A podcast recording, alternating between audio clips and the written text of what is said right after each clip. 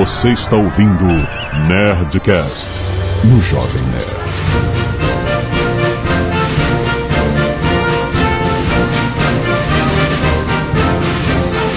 Landa, landa, landa, nerds! Aquele chantando do Jovem Nerd, selo nunca deu tanto problema. Dia do eu faltei essa aula. Aqui é Blue Hand e os casacos vermelhos estão chegando. Maldito! ah, eu sabia que ia perder a. Ia falar inglês, pelo menos. Aqui é o JP e eu pergunto ao Tucano, tu tá com a tua peruquinha à mão não? Aqui é o Tucano e é tudo culpa do John Locke. Aqui é o Azagal e alguém roubou minha frase, mas eu não lembro quem foi.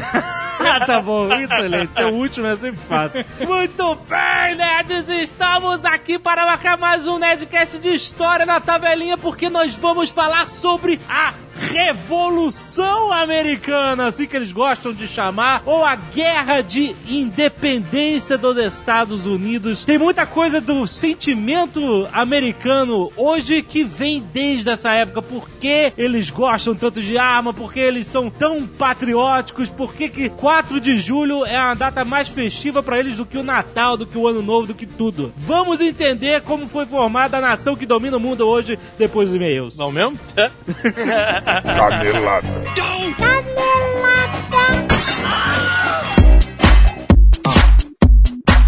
Muito bem, Azaghal, vamos para mais uma semana de e Vamos. Azagal, este Nerdcast é especial porque nós estamos anunciando o lançamento de Assassin's Creed 3, Azagal. Olha aí. Olha que junção de conteúdo com publicidade muito bom. Cara, você que está ouvindo este Nerdcast, passe adiante porque vai fazer a sua experiência de jogar Assassin's Creed 3 muito mais foda, cara. Muito mais foda porque você vai ouvir fatos da história da Revolução Americana que estão no jogo, que você vai ouvir, depois vai jogar e você vai ficar puta que foda e tal. Mas e a pessoa considerar spoiler? não é spoiler porque.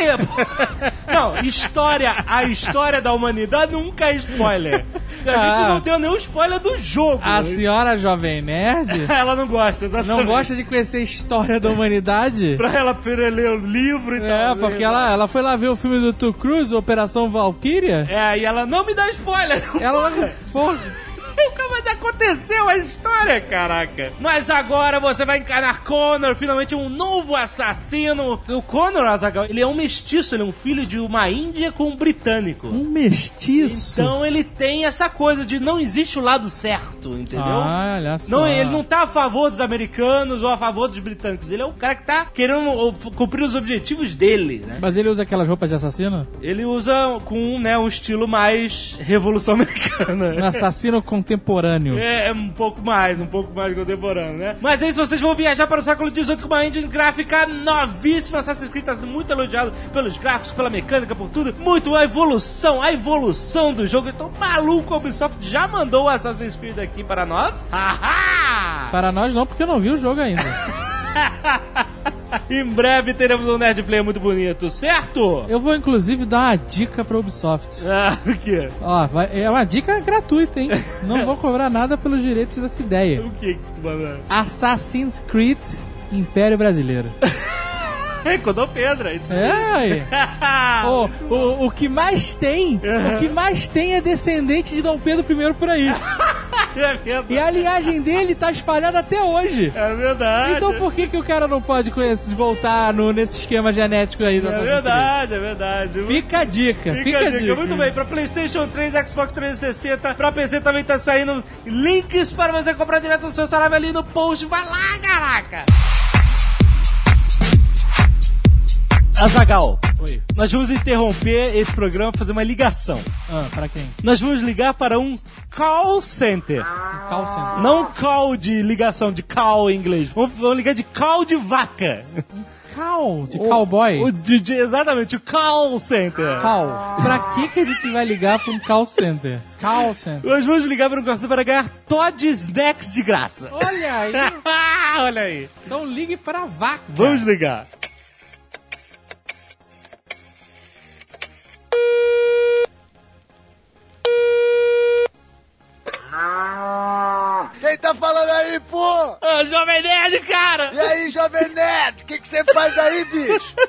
Eu trabalho, cara, com coisas nerds, você acredita nisso? Caramba, o que, que um nerd faz, bicho? Me conta essa aí, O pô. nerd fica na frente do computador e engorda, cara. Caramba, hein, bicho? E aí, bicho, o que, que manda, pô? Então, a gente queria pedir pra você mandar pra gente um Todd Snacks. Exato, olha só, presta atenção. A gente precisa explicar o que que tá acontecendo.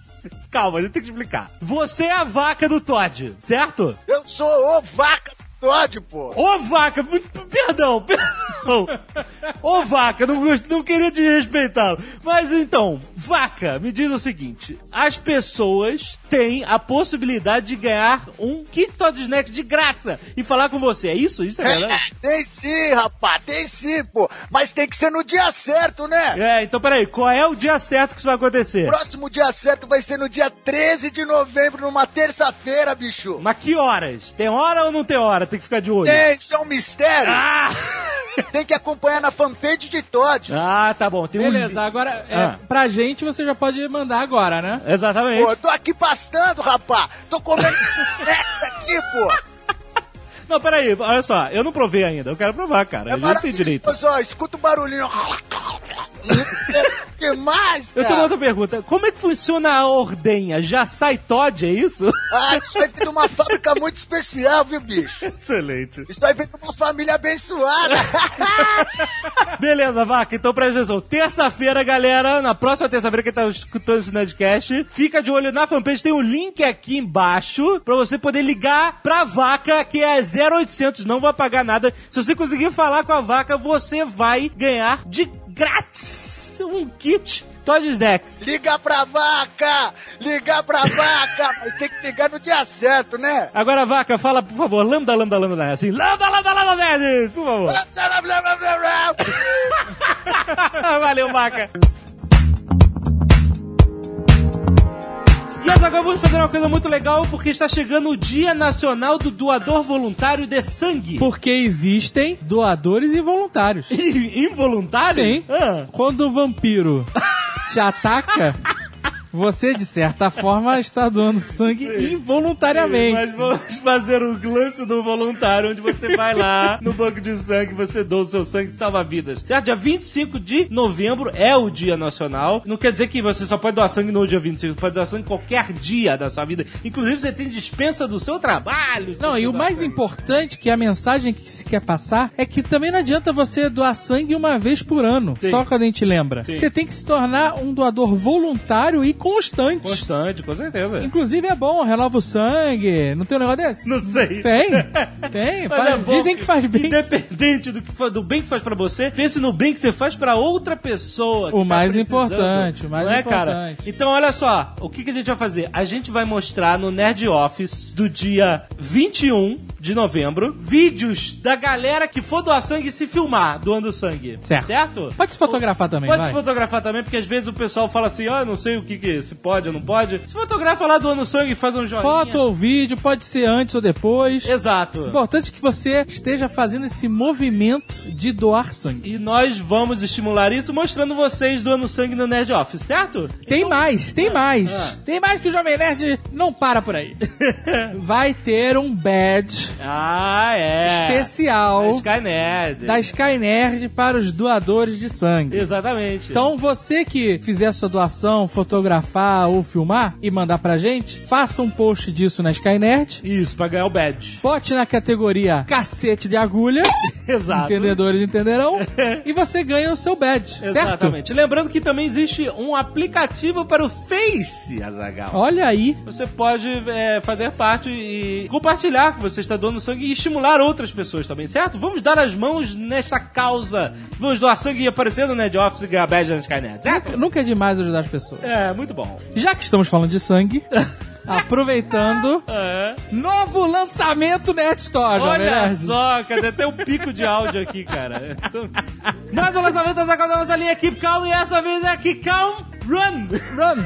Na verdade é Keep run, keep run. Exato. Exato, invasão zumbi, a pessoa não, não, não deu pra ficar calma. Não deu pra escrever keep calm and do something. não deu. Ela tipo run, compadre. Então ela é manchada de sangue, É. tá lá run escrito com sangue. Ex- Excelente para o final do- dos tempos agora. No dia né, 21 de cara? dezembro, É. aí que camisa espetacular. Essa é a camisa. Se o mundo estiver acabando, keep calm. corre, corre, Então meu. vai lá pra você ver como é que tá. Tem um link aí pra você comprar na É só keep calm, run. E se você não quiser mais recado, esquece, blá blá blá. 19 minutes and 35 redcoats shot down. Relatório de e-mails nossos livros roboto substituto, porque o original está ainda em manutenção. Mas volta logo. Oito nerds corrigem o Azagal dizendo que ah, na última leitura de e-mails o anão disse que Porto Velho ficava no estado de Roraima, quando na verdade fica em Rondônia. Você falou isso, não? Verdade, Não lembro verdade. mesmo. Verdade. Decepcionei Silvio Santos. Nove nerds reclamaram que o rapper Sabotage não foi citado. Então, Ah. vários caras não foram citados. Vários o nosso caras, querido.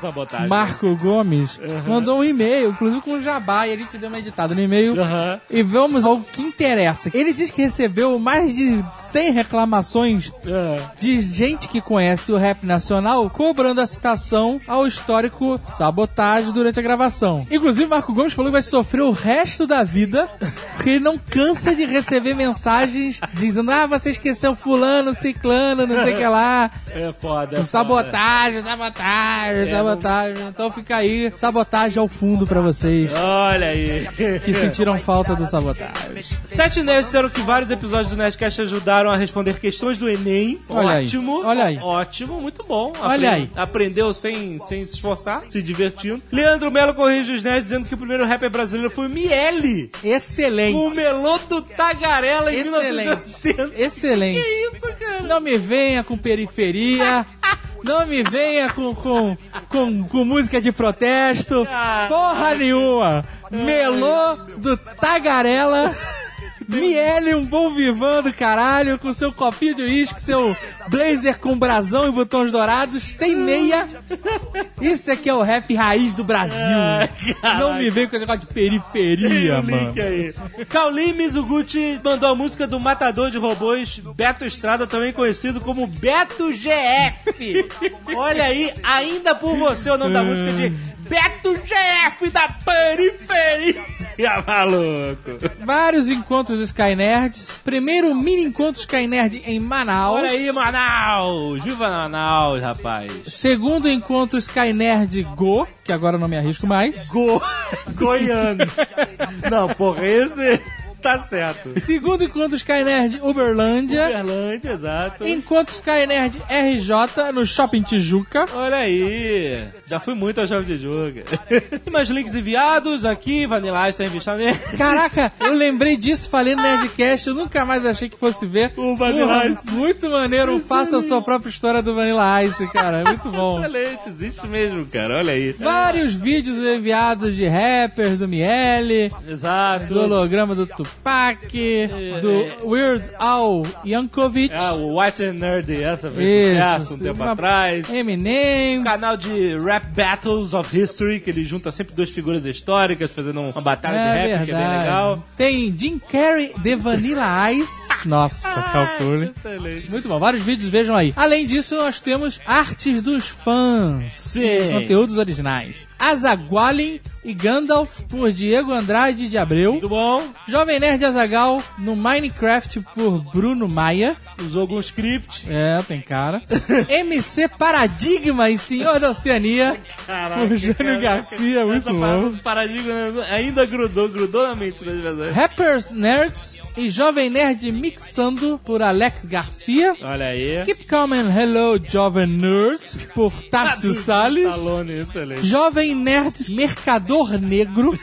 Ficou excelente, tipo a charge, né? Ficou Muito maneiro, bom. ficou maneiro. Uma caricatura do Abufobia. Muito maneira a caricatura. Uma ilustra do Independência ou Mortos. Um parkour de Marco Gomes. Ficou excelente. Ah, muito bom. Seria, na verdade, o making off Making do parkour do do Marco Gomes. Exato. Mais Nerdcast 329. Mais I Will Be Back. Aham. Mais Who's the Boss Now. Tudo isso por Jânio Garcia. Valeu, Jânio. Tá produtivo. Tá afiado, o cara tem um traço maneiro, boa, bem legal. O Matheus Barbosa também mandou mais dois cards lá do Jovem Nerd Ômega com o Guga e o Carlos Volta. Olha, muito bom. excelente. E o Lucas Coelho mandou o MC Azagal também na, na onda do Nerdcast. Muito bom. Galera, obrigado pelas artes. Sempre postem na Sky Nerd. Assim como os contos que continuam sendo catalogados pelo Weber Frog. Tem uma atualização aí. Muito obrigado, galera, que manda os contos. Continue mandando, nós Continue. continuamos listando aqui. Sim, sim. Então tem vários contos novos, excelente, excelente. Muito bom. Isso que a gente quer. Primeiro e-mail, Juliano Silva, 21 anos, estudante de publicidade e propaganda, Blumenau, Santa Catarina. Fala, nerds. Muito bom, Nerdcast sobre hip hop. Achei bem interessante o assunto e as participações dos convidados foram muito boas. Não gostava de hip hop, rap e afins, e vou ser sincero, não passei a gostar. Simplesmente não é um estilo que curto. Porém, mais importante que isso, eu passei a respeitar mais o movimento. Nunca julguei o estilo como algo de bandido ou de favelado. Nem discriminei quem gosta, mas achei válido conhecer melhor a história do hip hop e saber por que surgiu, qual seu objetivo e seus ideais. Enfim, toda informação sempre é bem-vinda e esse Nerdcast cumpriu bem o seu papel. Muito bom. É, excelente. Eu também não conhecia nada de rap, eu super orelha, foi uma ideia do Marco Gomes. Eu falei, será que dá certo? Ele falou, confia em mim. Mentira, outra- mentira, Ah, mentira. mentira não. Não, não, não, não. Eu falei, será que Quando dá- ele mandou o e-mail sugerindo o tema, você não falou será que, que vai ser. Não, não, não, não. Sua resposta foi simplesmente nhé. Aí eu falei, eu acho válido. Tem body count. Mas depois eu fiquei, será que vale a pena? Depois eu gostei. Fernando e Florence, 33 e 29 anos, publicitários, Curitiba, Paraná. Dia 3 de novembro, estávamos almoçando em um restaurante de nome australiano em um shopping em Curitiba. Quando, de repente, olho para frente e me deparo com ninguém mais, ninguém menos que Azagal e Portuguesa. Ainda que restasse alguma dúvida para reconhecê-los, a risada portuguesa, que é inconfundível, não deixou dúvidas. Passei os próximos 30 minutos tentando explicar aos meus pais quem eram aquelas celebridades. Tentei fazer minha sobrinha de dois anos e meio olhar para trás e gritar lambda, lambda, lambda. Mas acho que funcionaria melhor com o Jovem Nerd. O Azagal, ao vivo, é exatamente como ele é no Nerd Office. Ranzinza. O cara de longe, de longe, me julgou ranzinza. Quase pedi um autógrafo para português e para Almôndega e não para Azagal, só para ver a reação dele. Ai, Que ai. papinho, que papinho. Mas decidi deixá-los almoçar em paz. Imagino como deve ser difícil essa vida de famoso, Famoso, autógrafos, tá paparazzi, famoso. entrevistas e afim. É, Olha só, quando vocês viram a Zaga na rua, não fica com vergonha não. Chega assim, Azaga! Tá bom. Tá bom. Quando vocês viram o Jovem Nerd na rua, bate foto escondida e publica na Sky Nerd.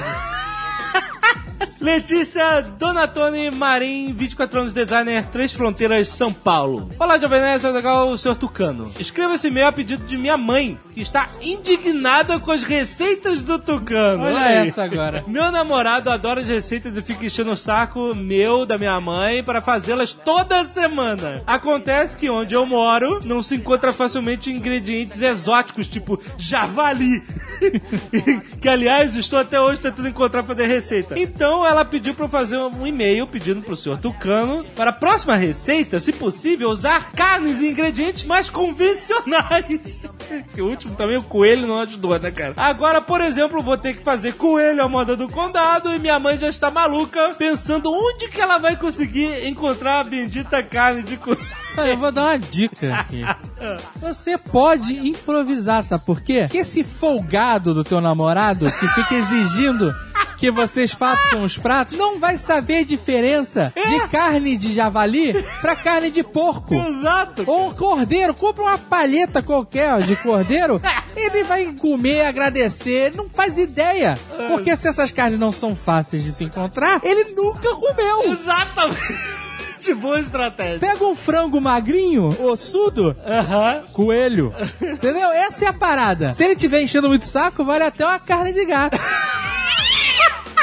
Essa é fácil de encontrar em qualquer esquina, né, cara? Aproveitando que a gente tá falando, se você ainda não viu, a gente já avisou que o Tucano agora faz parte da programação Jovem Nerd com a maravilhosa cozinha de Jack. Nós estamos no segundo especial e Azagal, a surpresa, o prato de hoje é o arroz de São Arnaldo, Quem rapaz! diria? Quem diria? Galera que pediu um prato vegetariano, toma aí o arroz de São São Arnaldo.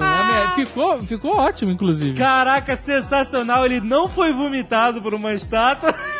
Se bem que a gente teve vontade de arranjar uma cabeça que vomitasse ele pra Pô, a gente servir. ficou pensando, né? que... Exato. Saindo de uma cabeça, mas não, não deu tempo. Mas olha, sensacional. Vai aí, procura aí. Se não tiver no ar ainda, espera que vai estar daqui a pouco o arroz de São Arnaldo não perca. Vai fazer esse fim de semana. É isso aí.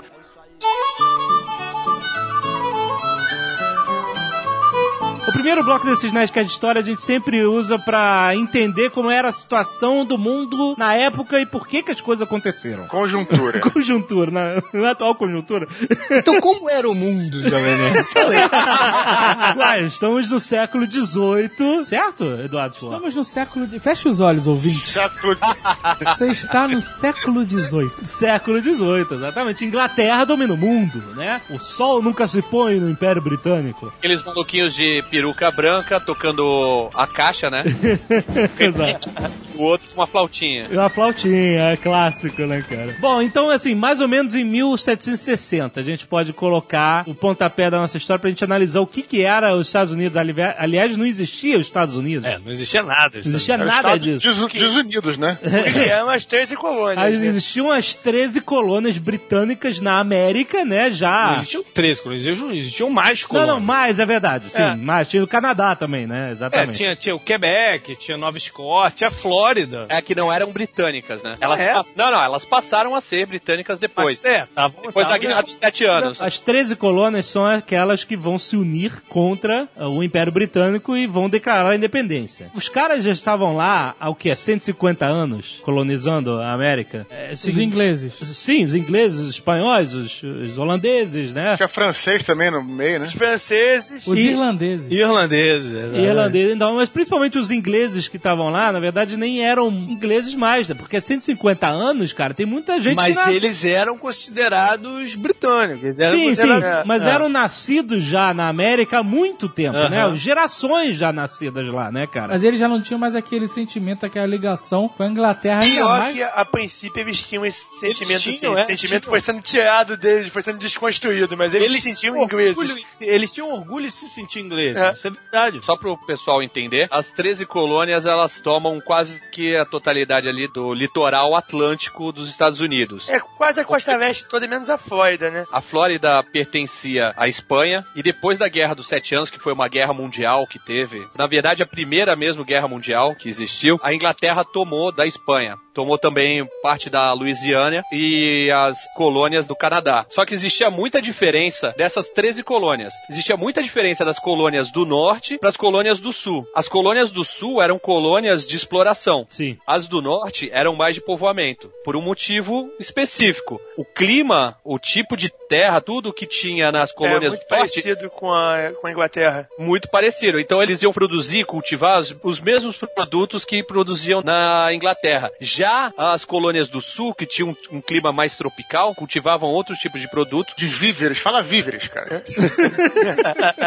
e as, as colônias do Canadá eram meio distintas dessas colônias americanas, porque elas lidavam muito com os índios canadenses. Eles tinham um negócio de troca de pele que não, não rolava muito no- nos Estados Unidos. Vale deixar claro aí que essas colônias eram totalmente independentes umas das outras. Dependia muito da galera que tava em uma e tava em outra É. também, de como eles lidavam. Inclusive com as do Canadá, porque não existia divisão. Não tinha, ah, isso aqui é o Canadá, isso aqui é... Não, não tinha porra nenhuma disso. Não, Não, tinha é. nenhum tipo de fronteira assim, né? Eram colônias na- na- nas Américas. É, você tem que imaginar aquele monte de colônias assim no litoral e pra parte interior, tudo selvagem, né? Território de índio, é um mundo inexplorado, exatamente. E o que o Tucano falou da Guerra dos Sete Anos, o desenrolar dela é marco pra tudo que vai acontecer aí na Revolução Americana. Porque eles tomaram a Flórida, mas a Flórida ficou ali um, um, um negócio confuso, né? Tanto é que não tinha, assim, uma população local que pudesse se juntar às outras colônias quando foram tentar o- a independência. E, como resultado, eles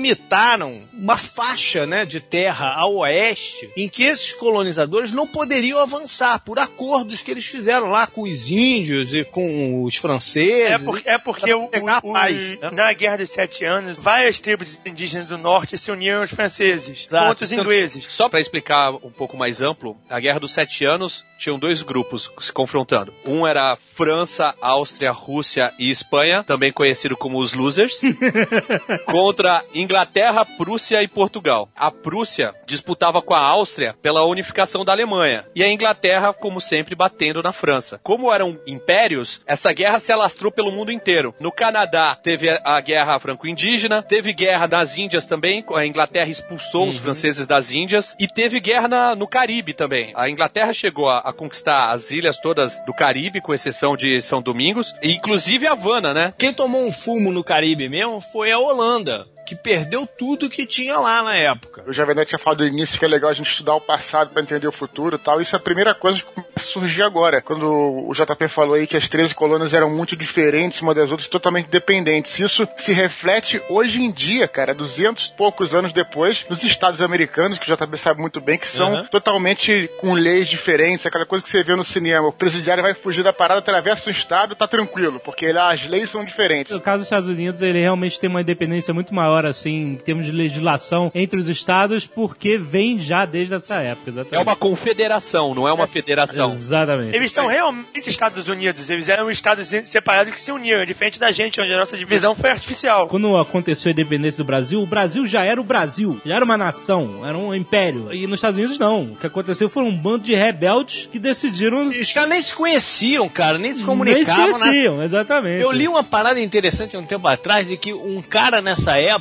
ele tinha viajado no máximo um raio de 30 milhas do lugar que ele nasceu, cara. Exato, É exatamente. sinistro isso. Né, né? a- Todo o mundo das pessoas era local, entendeu? Era É. tudo local, entendeu? Então o cara não ia no estado do outro, nunca, né, cara? Ali cada um vivia a sua vida inteira ali naquele pedaço de terra. Imagina a aventura que não é você viajar, por exemplo, da Flórida até Nova York. Porra, não, é, puta que pariu. No meio da floresta com índios e não sei o que, bandido.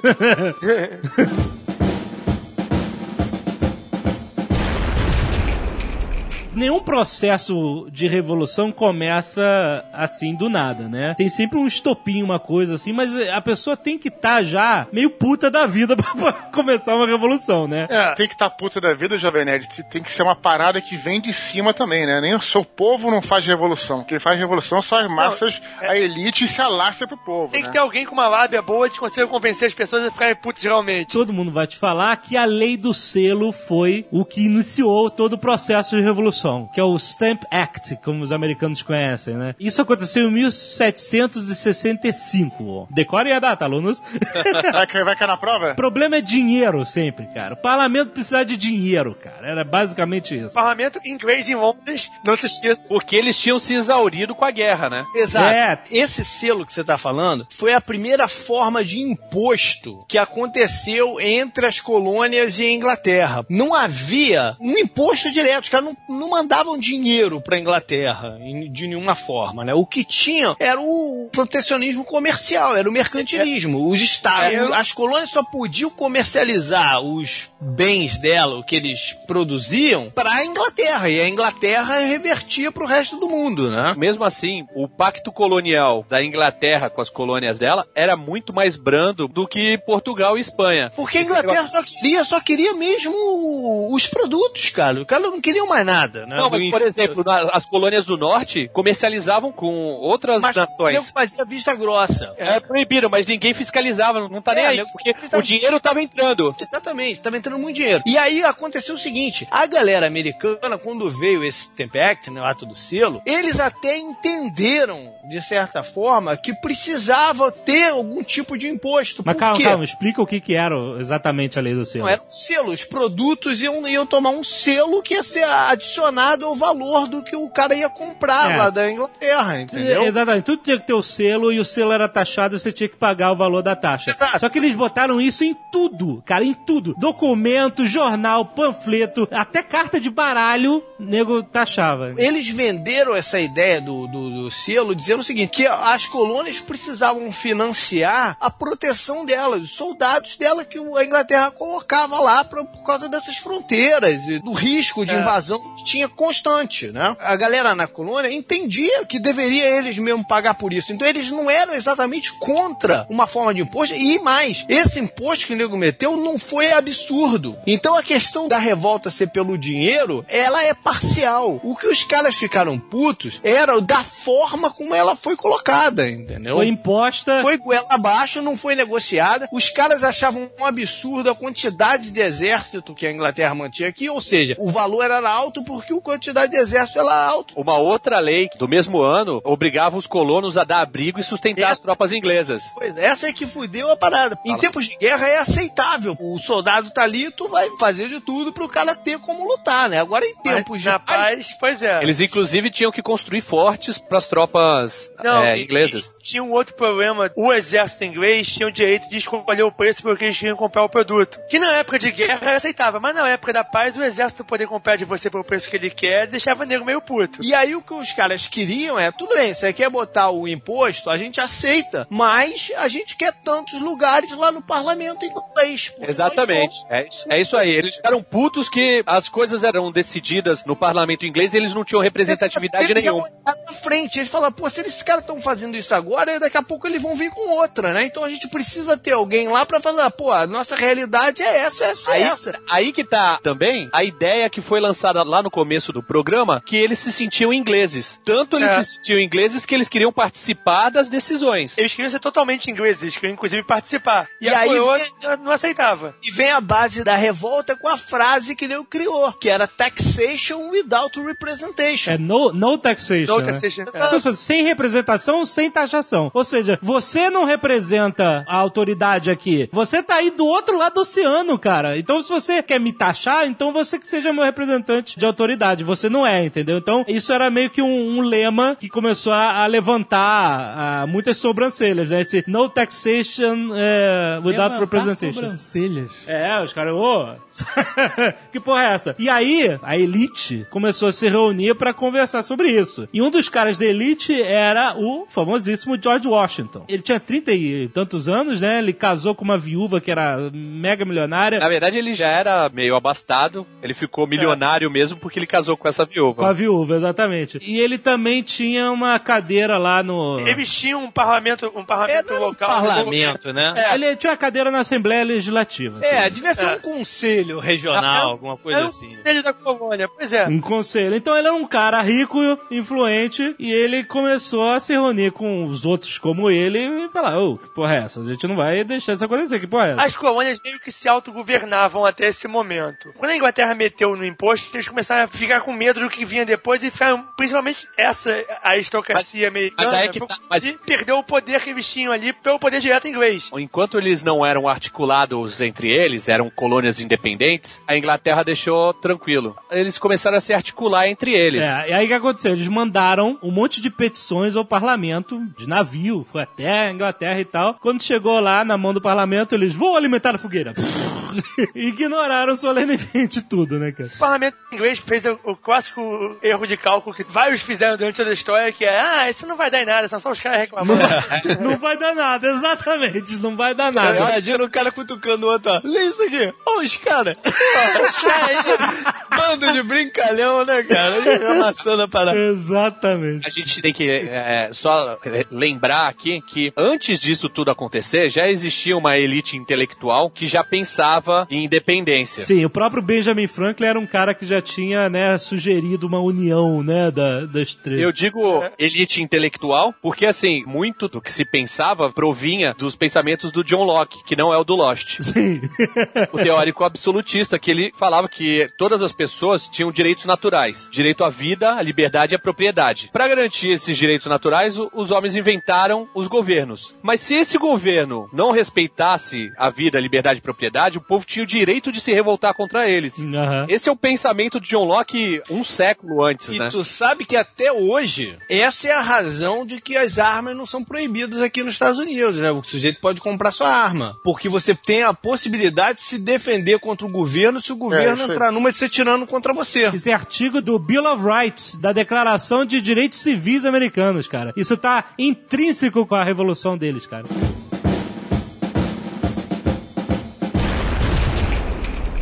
Em agosto desse mesmo ano, 1765, 1765, teve a primeira re- revolta pública mesmo, que existia um- o homem do selo lá, que era um oficial responsável pela taxação, pelos selos, etc. Eles fizeram tipo um boneco, uma representação do homem do selo lá em Boston. Olha, ah, o Judas, homem do selo. Malharam o Judas, enforcaram ele numa árvore lá em Boston, bateram, malharam ele, invadiram o escritório do cara, invadiram a casa do cara, saquearam tudo e tal, e deu uma merda. A árvore que o boneco foi enforcado é chamada Árvore da Liberdade, né? E aí começa a falar essas revoltas, né? Tipo, outros oficiais em outras colônias também, essa parada, a notícia se espalha, os caras começam a ser atacados, começam a ser escrotizados e tal, não sei o quê. E aí é que a galera do George Washington, os líderes coloniais, eles decidem fazer um boicote aos produtos britânicos, né? Os caras vão pagar, não vão, vão pagar porra de imposto nenhum. Como o JP falou, mais ideologicamente do que real, economicamente, né? Tipo, eles estavam com medo de, de Do que vinha pela frente. de daí pra frente eles serem, sabe, tratados como servos ou escravos, né? Assim, eles estavam defendendo a aristocracia colonial que eram eles mesmos. Eles estavam É. defendendo o poder deles da aristocracia. Com certeza. Eles não estavam preocupados em ideais maiores ainda. Eles estavam vendo que eles deram uma aristocracia local que estava tendo o poder deles abalado. E estavam naquela de, pô, isso não, assim não. Tanto que a sociedade já era dividida em duas correntes, né? Os Whigs, basicamente a burguesia, né? Que estavam se sentindo ameaçados, e os Tories, que eram os fiéis à Inglaterra, que eram contra essa- qualquer tipo de ideia de independência. Quem eram os Tories? Eram os caras de alto escalão administrativo da Inglaterra, que pra esses caras não estava mudando nada. Eles não ganhavam dinheiro com comércio, eles ganhavam dinheiro de honorários da, da coroa britânica, né? E o que acontece? Em Londres tinha um americano que talvez seja um dos americanos mais conhecidos do mundo, que era o senhor Benjamin Franklin. Ele era uma espécie de embaixador lá, né, entendeu? Ele era um cara que era super diplomata e super panos quentes. o parlamento puto da vida, o que, que é isso? Os caras estão queimando boneco, invadindo os escritórios oficiais e tal. E o Benjamin Franklin, porra, cara, calma aí, não é bem assim. Vocês têm que entender que vocês foram muito rigorosos com eles e tal. E aí o Benjamin Franklin conseguiu fazer com que o parlamento revisse a lei e conseguiu efetivamente revogar a lei do selo É. em 66. Não só o Benjamin Franklin, mas como que de fato esse boicote que você falou aconteceu, né? O- Sim. Foi a primeira vez que se teve uma ação conjunta das colônias e deu certo. O nível de transação caiu bastante e contrabando aumentou. Dos holandeses, franceses e tal começaram a explorar essa parada e acionaram o contrabando de produtos lá para os Estados Unidos, né? Então a Inglaterra sentiu no bolso também o problema e aí fizeram a revisão da lei. É, Eles viram que tava dando merda e recuaram, né? Decidiram revogar a decisão, né? Teoricamente, eles desfizeram a merda, mas eles fizeram uma pior ainda. Eles criaram um precedente. Eles abriram as pernas, esse foi o problema. criaram um precedente que dizia às colônias que eles não eram tão servos assim. Eles tinham com poder de barganha, né? Com o grande império britânico, né, cara? A metrópole. É, com a metrópole. E aí o que acontece? Eles fizeram que o governo sempre faz. Ele diz que vai atrás, mas ele cria sempre uma outra coisinha, entendeu? No dia que eles revogaram a lei do selo, eles assinaram o ato declaratório. Que era quase a mesma coisa, só que eles vão botando aos pouquinhos, entendeu?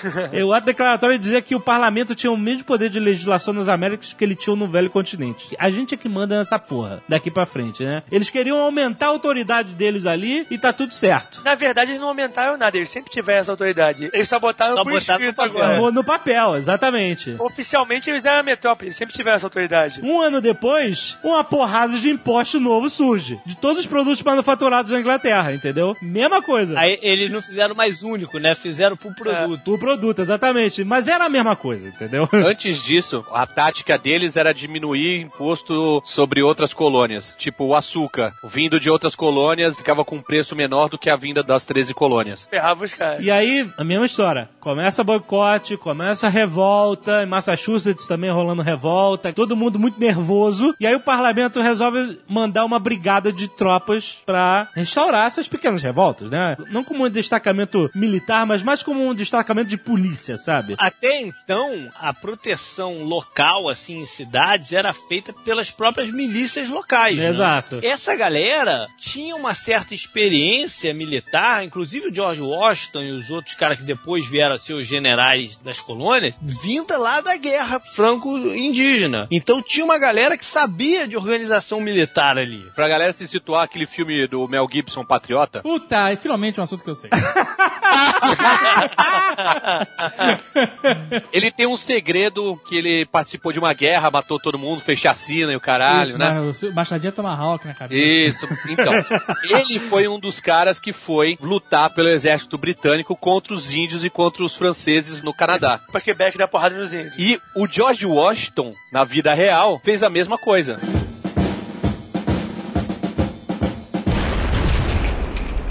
Em 1770, tá rolando essas revoltas e aí chega um destacamento britânico pra, tipo, prender uns cinco caras e acabar com a revolta, né? Em Boston isso, né? Boston foi sempre... Boston... Foi o barril de pólvora da parada. É, Aí, uma galera... Dudu, não vai fazer nada? Não, isso aí é muito previsível. Isso, isso eu até pensei, mas falei, vou ficar na minha. O que acontece? A galera começa a ficar mais revoltada ainda com as tropas britânicas ali, que absurdo e tal. Começa a jogar a bola de neve das tropas britânicas. Aí o que, que as tropas britânicas jogam de volta? Chumbo. começa a tirar na galera. Os caras atiraram é que eles devem ter ficado com medo, né, cara, É. do que tava acontecendo e soltaram o dedo. É, e aí deu merda, morreu gente. E aí a notícia se espalhou. E aí o nego chamou de um massacre de Boston, né, cara? Entra em papel uma galera importante que foi em todo o resto da Revolução, que foram os propagandistas da, da parada, né? Porque os caras queriam levar essa parada a um massacre mesmo. Sim. Como se tivesse sido, porra, o. Queimar o é o Boston. É, e, e eles foram eficientes nisso tudo, porque por, por todos os lados não ficou com medo. E aí voltaram a se falar as colônias, né? Exatamente. Bom, e aí o negócio vai escalando, né? Outro momento bem significativo, que foi três anos depois, 1773, que foi a festa do chá de Boston. A parada foi o seguinte: o boicote voltou a toda. produtos Aos ingleses. ingleses. E as outras colônias, sensibilizadas com a galera de Boston, começou a ajudar os caras lá também, né? Porque o que emputeceu a galera foi que quem julgou os soldados foram os próprios ingleses e não a justiça local, né? Aham. E aí o boicote foi pegando e a Inglaterra levantou esses impostos dos produtos, com exceção do chá e mais um ou dois. Então o chá virou o símbolo da parada. A Inglaterra declarou um monopólio do comércio de chá nas colônias para as companhias das Índias Orientais. E como o boicote pegou, ao chá principalmente, né? Não tava tomando de jeito nenhum, ou, ou- ou só havia contrabando, os estoques da Companhia das Índias ficou super lotado da parada. E aí o que, que a Inglaterra fez? Eles resolveram jogar o preço lá no chão para que a galera voltasse a comprar. Só que mesmo assim o, o- o povo continuou a boicotar, porque o chá tinha virado um símbolo da parada. É, exato. E não queria nem que desembarcasse do O porto. governo eles não estavam nem deixando desembarcar. O que acontece? Em várias colônias, os navios chegavam e nego não deixava desembarcar e mandava o navio embora de volta pra Inglaterra. Cheio de chá. Não conseguia fazer, não vou pagar porra de imposto nenhum. Inclusive tem um desenho do Pernalonga que é bem engraçado, que se passa nessa época, e ele fala assim, a gente não quer chá com taxa, só que a taxa, no caso, era um monte de taxinha dentro do chá. Tá que pariu. Mas aí o babaca do governador de Massachusetts furou o, o boicote, deixou os navios desembarcarem o produto lá em Boston, né? Na verdade, exigiu, né? Ele mandou desembarcar. Os próprios caras da Companhia das Índias Orientais estavam com medo de desembarcar. De dar merda, é. Aí ele falou, "Não, vocês têm 10 dias pra desembarcar. Ah, na verdade, ele tinha 20 dias pra pagar o imposto. Se não pagasse, ou ele tinha que voltar, ou a alfândega confiscava tudo. Ia prender mercadoria. É. É, e aí o que acontece? Juntou uma, uma assembleia na rua e a galera não deixava desembarcar de jeito nenhum, né? Você não vai desembarcar. E o governador falou assim: vocês não vão voltar pra Inglaterra com chá, vocês vão desembarcar essa merda. E o povo na rua não deixando desembarcar, entendeu? E aí, quando chegou no último dia, veio uma galera fantasiada de índio Mohawk, invadiu o navio, os navios eram vários, começou a jogar os chás todos na água. Que é simbólico pra caralho. né? É, é totalmente simbólico, totalmente simbólico, né? Tudo, eles vestidos de índio, eles jogando chá na água, tipo, tem- não vai entrar, não vai voltar pra. Vai, vai- vão destruir essa merda, E eles entendeu? fizeram um chazão. Quem liderou essa parada foi um cara chamado Sam Adams. Isso. Hoje em dia virou cerveja, né? o nome do grupo era Sons of Liberty, né? É, os Sons of Liberty foram esse grupo da galera mais revoltosa que tava lutando, né, já com esses ideais de liberdade, etc. E o que aconteceu? Esse cara, Thomas Hutchinson, o governador, ele era super partidário dos britânicos, óbvio, né? Ele é um oficial da coroa britânica lá pra ele, tava tudo ótimo. Ele escrevia cartas, né, falando que absurdo essas pessoas, tararel, dando totalmente apoio e tal. Teve um episódio que essas cartas chegaram à mão do Benjamin Franklin, lá na Europa. E o Benjamin Franklin viu que ele poderia colocar esse cara como bode expiatório de toda a merda que estava acontecendo, entendeu? Mostrar que, porra, olha só o que, que tá entre nós, não é só os britânicos, ó, tem um cara aqui que tá fudendo a nossa vida. Então ele vazou essas cartas pra galera de Boston, pros revoltosos e tal, e as cartas foram publicadas e caralho, e realmente deu uma merda do cacete, né? O que acontece? A galera de Boston ficou puta com o negócio das cartas e mandou uma petição pra Inglaterra pra remover o Hutchinson do governo. E quando eles analisaram a parada, o Benjamin Franklin tava lá, ele admitiu, ah, fui eu que vazei as cartas aí. E o Benjamin Franklin acabou virando bode expiatório da- dos ingleses, né? E teve que voltar pros Estados Unidos correndo, né, cara? Ele foi processado por roubo de cartas e tal, considerado um ladrão, etc. Voltou pra soltar pipa aqui, né? E aí, o que acontece? Com essa situação de Boston, é, a- Puta, que ele não, precisa, não, precisa, não precisa nem ter eu estar presente, né, cara? a Inglaterra decide tomar medidas mais drásticas e eles mandam navios de guerra pra bloquear o porto. Eles decretam primeiro as leis intoleráveis, né? É assim que os americanos chamam, né? Leis intoleráveis. Não os, Isso. os britânicos chamavam de leis. Só chamavam de leis. leis.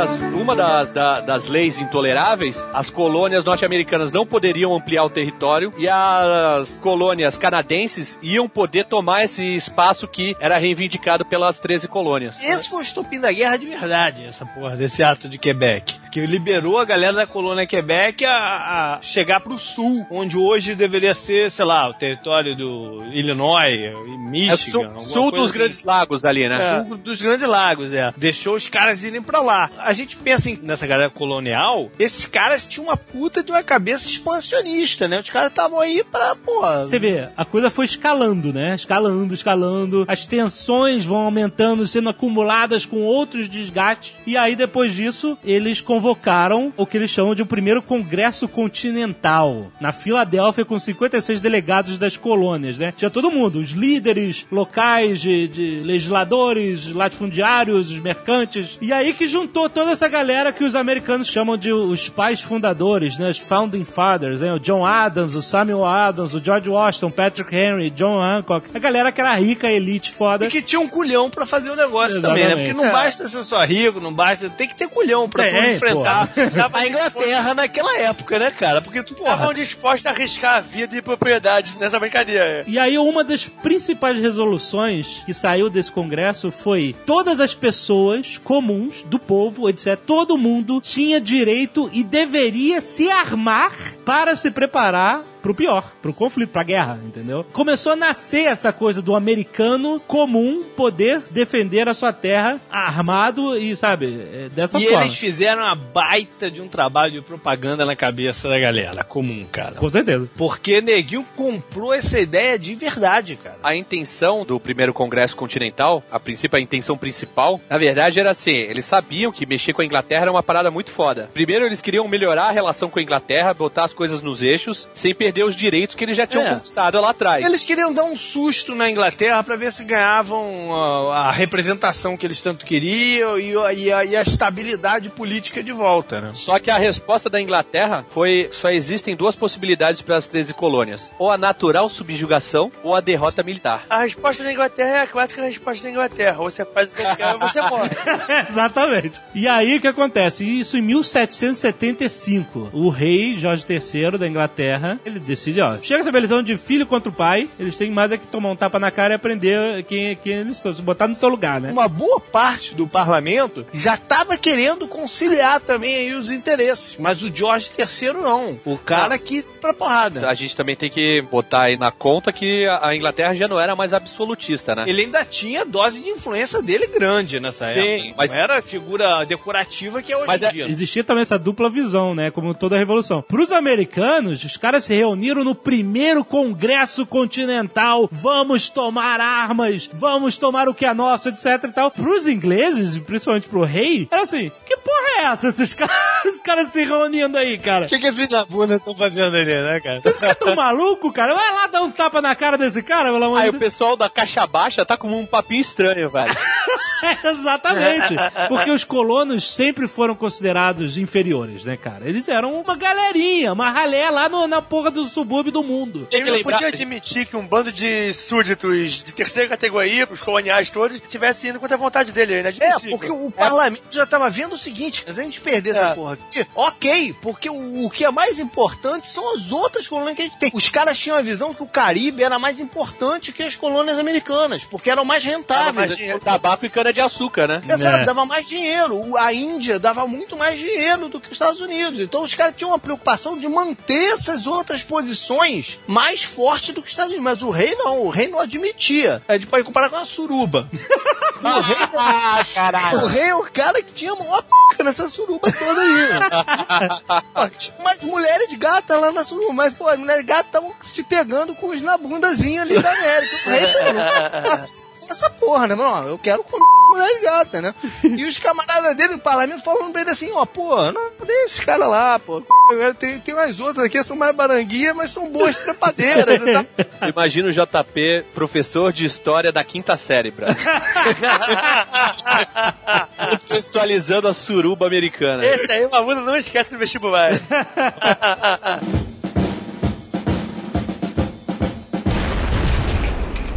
Aí começa a chegar soldado britânico aqui nas Américas, né? não aqui. começa a chegar lá. Se começar a chegar aqui, fudeu. Fudeu, Os caras erraram Não, foda. e não, a gente não sabe nem o que tá acontecendo. né? que porra é essa?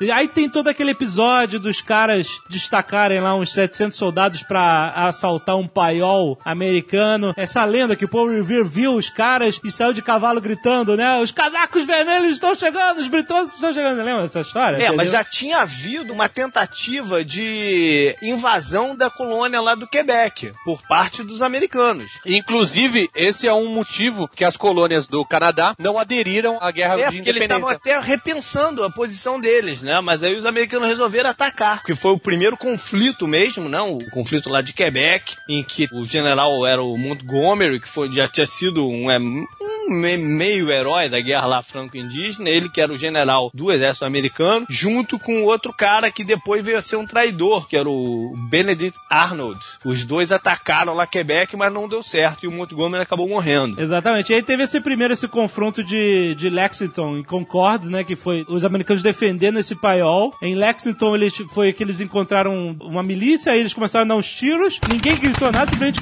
atiraram. Os americanos recuaram pro forte e aí detonaram os britânicos decidiram recuar pra Boston de novo. Começou a rolar morte, cara. Não era mais é, negócio de malhar ajudas na árvore, não, cara. Tinha gente morrendo, maluco. O exército britânico teve que recuar de volta lá para a região da Nova Escócia, sair do território das colônias do exército, né? Eles perderam a posição que eles tinham feito em Boston e o conflito armado pegou fogo. E aí, em, em 76, 1776, mais uma reunião do Congresso. Ô, calma aí, o negócio tá sério. né? Acho que o segundo congresso foi em 75, não foi? 76 é a declaração. Isso vem depois que os, os ingleses re- revidaram e tomaram Nova York. né? Mas aí, que eu tô falando que nesse segundo congresso é que eles decidem formar um exército. De verdade, sabe? Não é só fazendeiro com arma, não. Eles têm de formar um exército que eles têm que defender porque a coisa vai escalar, com certeza, né? É nesse congresso que eles vão, quem vai ser o general do exército? E aí lembraram de que George Washington tinha aquela experiência na guerra dos sete anos, né? E aí apontaram, ó, é você, plantador de tabaco aí. Você vai ser o nosso general. Ele foi aquele que entrou na sala na hora. É, não, e aí... Ele tinha até- buscar um café.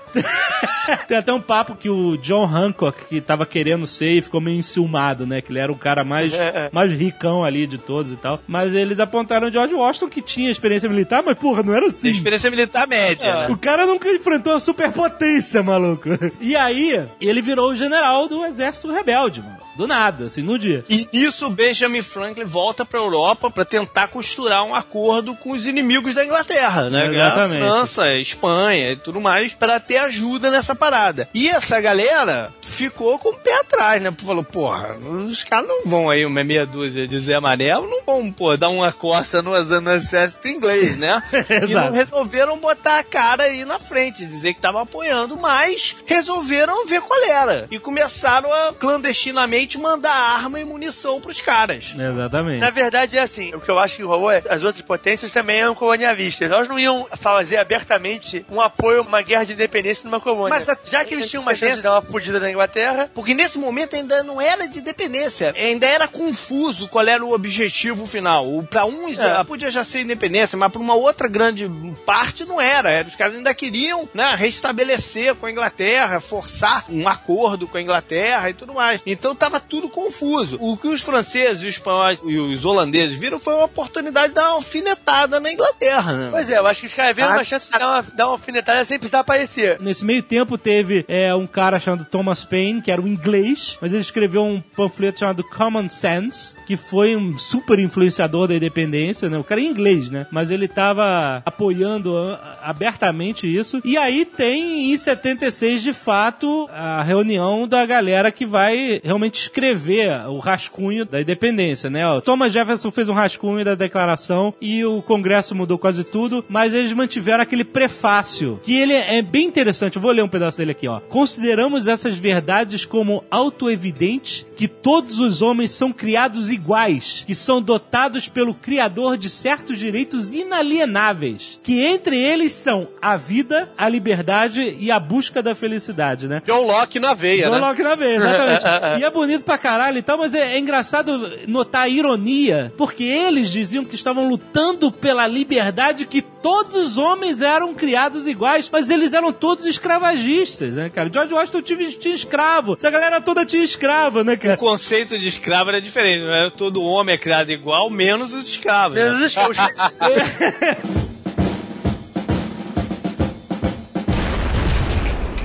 Essa declaração de independência tinha três objetivos, né? Um era tentar legitimar a parada. A segunda, que talvez fosse mais importante, era acabar com essa confusão do que cara queria. O que a gente quer agora é ser independente. Chega de tentar acordo. Acabou o acordo. Não cabe mais. E mais, meu amigo, que você tá na dura sobre o que você quer. Agora tu tá na merda. Porque se falhar essa porra, tu vai morrer igual a gente, entendeu? O manifesto do Thomas Paine ajudou muito a que a população decidisse querer a liberdade. Sim. Mas nego ainda tinha um pé atrás, dizendo, achando que podia ainda acabar de outra forma. No filme O Patriota, mostra isso direitinho, cara. Porque assim, o que, que acontece quando vão recrutar o Mel Gibson pra lutar pela independência? O que, que ele fala? Puta, não lembro, muito tempo que eu não vi esse filme. Ele fala, não, não, eu tô aqui pra cuidar dos meus filhos. Minha mulher já morreu, eu sou viúvo, eu tenho sete filhos, eu quero cuidar dos meus filhos. Não me interessa liberdade e tal. Tanto que ele entra na guerra pra se vingar da morte do filho dele. Verdade. Que os ingleses mataram. Mel Gibson é só vingança, né, cara? Pega a história do cara. Mad Max, Coração Valente. Exatamente. A outra coisa que a Declaração da Independência fez foi dar um certo cheque na Inglaterra. Agora é isso. E aí, como é que vocês vão reagir? Porque nessa a Inglaterra tinha se colocado numa certa posição e estava confortável lá em, não, com, com as tropas dele e tudo mais. Eles queriam provocar uma reação da Inglaterra também. Porque o só ali ficar um olhando pro outro, eles não iam chegar em lugar nenhum. Aí o sangue ferveu. Tem aquela lenda que o nego derrubou a estátua do Jorge III, cortou a cabeça, botou a cabeça da estátua numa estaca e derreteu o resto da estátua que era chumbo pra transformar em bala, pra lutar pela independência. E o Mel Gibson derreteu os soldadinhos de chumbo do. É, Cada um derreteu alguma coisa, exatamente. O que eles faziam era bem mais fácil do que um projétil. Hoje era uma bala era redonda, né? Daqueles mosquetes, né, cara? É. Era uma parada sem precisão nenhuma e sem tecnologia nenhuma. Faz um negócio redondo e bota na, na baioneta. E aí começa, começa a porradaria. Chega 30 mil soldados, 10 mil marinheiros, todo mundo de 30 navios de guerra, 300 navios de suprimento. Chegou, cara. Chegou a galera britânica. E essa foi a maior ofensiva naval que a Inglaterra fez até o dia D na Segunda Guerra Mundial, né? Que barrou, né, cara? Mas foi porradaria, a guerra começou em Nova York e eles desceram no sul de Long Island. Não foi na ilha de Manhattan, foi ali onde hoje é o Brooklyn, né? E aí, cara, a galera chegou lá e o George Washington, né? Porra, vamos lá, vamos enfrentar. Eles ficaram lá, sei lá, uns 5 quilômetros pra cima, num terreno que era elevado, esperando os caras chegarem. Né? E aí o que acontece? Antes da guerra, antes de alguém começar a morrer, mais uma vez, os ingleses eram liderados por dois irmãos, os irmãos Howe, né? Um era almirante da marinha, sei lá, e o outro era do exército, né? O general do exército. Irmãos Howley. Howe. aí, o Howe, Pera aí, qual dos dois? O, o da Marinha. Ele chegou, pegou duas fragatas, navegou até o Rio Hudson e mandou atirar pra caralho pra tudo quanto é lado. Só pra eles ouvirem o esporro dos canhões, sabe? Atirou, atirou a esmo e tal, não sei o quê, e aí mandou desembarcar uns negociadores de paz, né? Tipo assim, vou mostrar pra eles que não vale a pena, né, cara? Não vale a pena. Chegou lá, encontrou o George Washington. E aí, querido? Não vale a pena, né, cara? Você viu aqui a porradaria? Tirou o tampão do ouvido já? E o George Washington falou basicamente assim: aí, manda parabéns pra ele, maneiro os canhões. Vambora. Não rolou nenhum acordo, os caras saíram, assim, não teve esse negócio de cortar a cabeça do mensageiro nem nada. Os caras só saíram de lá, olha, realmente não, não vai rolar paz, não. O cara quer brigar. A versão que eu tenho, que eu li, Ah. é que o George Washington deu uma pesada no peito do mensageiro e gritou: This is America! que pariu. cara. Os americanos adorariam essa versão.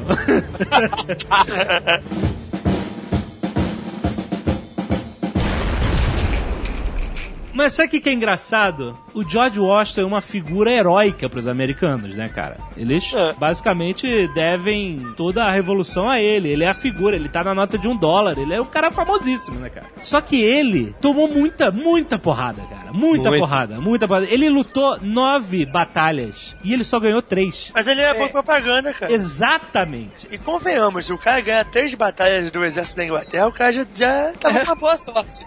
Tá foda, né, cara? Na posição dele, né, cara? Porra. O que aconteceu? Tinha metade da força dos britânicos. Os britânicos avançaram com uns 15 mil e ele não tinha nem 8 mil. E aí eles fizeram as barricadas no terreno alto e começaram a atirar. Eles estavam com a vantagem porque eles estavam em terreno elevado. Higher ground. né? Higher ground, exatamente. Só que, porra, cara, tá todo mundo concentrado lá em bater nos caras. Eles não guardaram uma entrada que eles chamam de Jamaica Pass, que era uma passagem entre ali o terreno elevado. Era um lugar meio esfumaçado. E aí o que acontece? Os britânicos destacaram 10 mil soldados enquanto eles estavam ocupados lá com os, americ- os americanos ocupados lá com a galera, mandaram esses 10 mil darem a volta lá pela Jamaica Pass e pegar os caras pela retaguarda. E foi isso que aconteceu. Quando eles viram sendo cercados, foi run away, run to the hills. Não, nós já estamos no rio. Fugiram através de um pântano lá, que era o único lugar, tomaram muita porrada, um massacre geral e tal, etc. Aí ficaram quietinhos, cercados entre os britânicos e a margem do rio leste lá. E aí o que acontece? Os britânicos falaram assim, ó, ok, o cara apanhou, agora vamos mandar um, um malandro lá pra, né? Pra ele se render, né? É, amanhã a gente manda. Fica aguardando o cara. Aí o George Washington fez o seguinte: mandou todo mundo acender todas as fogueiras e mantê-las acesas. Enquanto isso, ele falou assim: ó, shh, entra aqui no barco, entra aqui no barco. Vamos fugir, vamos fugir. E aí eles fugiram pra Manhattan. Enquanto eles observavam de longe as fogueiras acesas, eles falaram assim: ó, os caras estão acampando e amanhã a gente vai pegar os caras. E aí de noite, na surdina, eles fugiram pra Manhattan. Quando os britânicos chegaram lá, não tinha mais ninguém. Ha, pegadinha.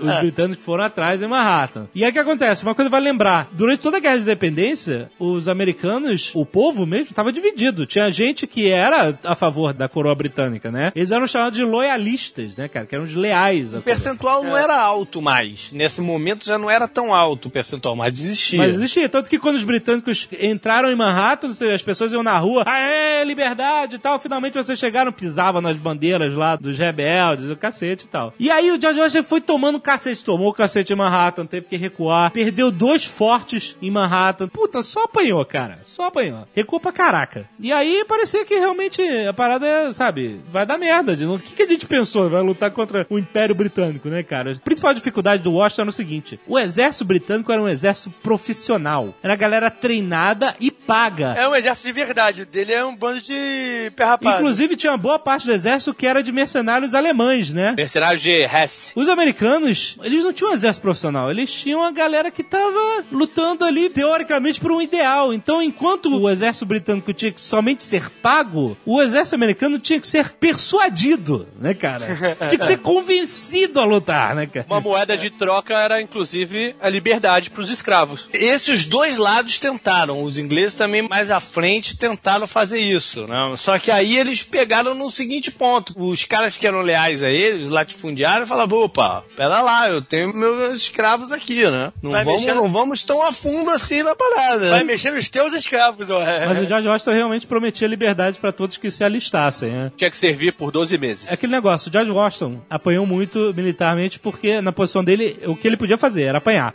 o cara tava com um monte de maltrapilho, pé rapado, uma galera rebelde lutando contra um exército profissional. Mas eles foram muito bons, e os americanos sempre foram muito bons de propaganda, cara. Tem até um cartaz famosíssimo, que era o cartaz que eles espalhavam por todos os lugares tentando alistar gente, que dizia, entre outras coisas, isso aqui, ó. Keep calm e follow Washington. A todos os corajosos, saudáveis, sãos e bem dispostos jovens deste bairro que têm alguma inclinação para se juntar às tropas, agora levantadas sob o General Washington, para a defesa das liberdades e da independência dos Estados Unidos contra os hostis projetos de inimigos estrangeiros. Tomem nota! E ele falava um monte de coisa legal de ser soldado. E aí eu falava assim, ó, entre outras coisas, ele falava assim, que abraçarão esta oportunidade de passar alguns anos felizes vendo as partes distantes deste belo continente no caráter honorável e verdadeiramente respeitável de um soldado, após o qual ele pode, se quiser, voltar para casa para os seus amigos com os bolsos cheios de dinheiro e sua cabeça coberta com louros. Deus salve os Estados Unidos, né? Então os caras tinham esse papinho já, cara. Vambora, você soldado é maneiro, você vai ver o mundo. É, vai conhecer a América. E realmente os soldados assinavam contratos, né? É, seu soldado, você ganhava 12 dólares e. Pô, uma fortuna. Não, e outra coisa que eles ofereciam, que era muito interessante, era comida. Comida e roupas é, garantidas por esse tempo de serviço, né? É estranho você imaginar isso, né? Mas era. Os caras faziam propaganda disso. Vai ganhar comida, roupa e 12 dólares, cara. e ainda vai lutar pela liberdade ao lado do General Washington. E aí vem aquela batalha de Trendle, que fica famoso a travessia do Rio Delaware É. na véspera de Natal, né? Isso que foi a primeira vitória do George Washington. Mas ele foi forçado a fazer aquilo naquele momento. Era uma tradição do exército britânico recuar e paralisar né, os conflitos na época de Natal e Ano Novo e tal. As guerras nessa época ainda seguiam muito daquelas coisas antigas, medievais e. Exato. Você não vai fazer uma guerra no dia do nascimento do Nosso Senhor. Exato. E aí, qual era a situação do Washington? A maioria do exército dele, o contrato acabava no dia 31 de dezembro, entendeu? E ele não estava conseguindo renovar o contrato dessa É, galera. ele ia ficar sem ninguém. Porra, a moral tava baixa. É verdade, Exatamente. a moral tava baixa. O nego tava começando a achar, pô, não vai dar, né? Pô, a gente vai morrer. Não vamos conseguir fazer o que a gente quer. E aí ele decide por aquele ataque lá em Trento, porque ele falou, é, foi mais ou menos a última cartada dele. Ou ataco agora ou não vou atacar nunca. Foi realmente, foi tipo all-in no jogo de pôquer. Ele botou todas as fichas na mesa, cara. A galera ia debandar daqui mais uns dias. Então, ou ele atacava ali ou não atacava nunca mais. O que é curioso é que logo depois do contrato a galera podia debandar. Se fosse antes, todo mundo ia, ia ser fuzilado. A diferença é Exato. essa, que não podia desertar, né? Engraçado como contrato de sangue, né? Ele atravessou as tropas de noite, de madrugada pelo rio e foi atacar ali Trenton. E aí, porra, os caras não estavam esperando, porrada, e os americanos entraram tirando por todos os lados, conseguiu criar o que ele queria, a confusão. É. Se o inimigo não tivesse preparado, ele ia ficar confuso. E foi isso que ele conseguiu. Ele sabia o que fazer, o inimigo não sabia o que fazer, e foi a primeira vitória militar dele. Ele recuou depois da batalha e depois deu algumas outras espetadas e aí voltou a inflar a moral do pessoal, né? Achando, opa, dá certo. Mas essa história do ataque em Trenton tem um- uma parada peculiar muito maneira. É, um dos comandantes que morreu era um alemão, né? Era o Johann Rau. E esse cara era festeiro, beberrão, cara, todo mundo sabia disso. Na noite, beleza. na festa da noite de Natal, chegou um maluco batendo na porta de onde ele tava, falou assim: Eu tenho que falar com o coronel Johann, tem que falar com o coronel. O cara falou assim: Olha, tem um cara aí querendo falar contigo. O cara, ah, vai mandando tomar no cu, tô festejando. e aí o cara falou assim: Ó, não, não vai te atender não. Ele, olha, então manda esse bilhete pra ele. Escreveu um bilhete, assim, manda esse bilhete pra ele. Depois, quando o Johan morreu, ele foi ferido, morreu algum um tempo depois, encontraram no bolso do cara o bilhete que diziam: os americanos vão atacar amanhã de manhã. O cara foi avisar, o cara pegou o bilhete, tascou no bolso e morreu com ele no bolso, cara. É muito sinistro. Que nem aquela mulher que foi avisar o Reagan que ele ia tomar um tiro. né? Ninguém acreditou. Que? Ah, vidente. Ah, puta que. Mas ela tava certa. É que nem a CIA que falou que avisou o Bush do, do- do ataque das Torres Gêmeas, né? Também tem isso. Avisar depois é fácil, né? O cara avisou antes, cara. Ah, mas quem garante? Quem garante esse bilhetinho?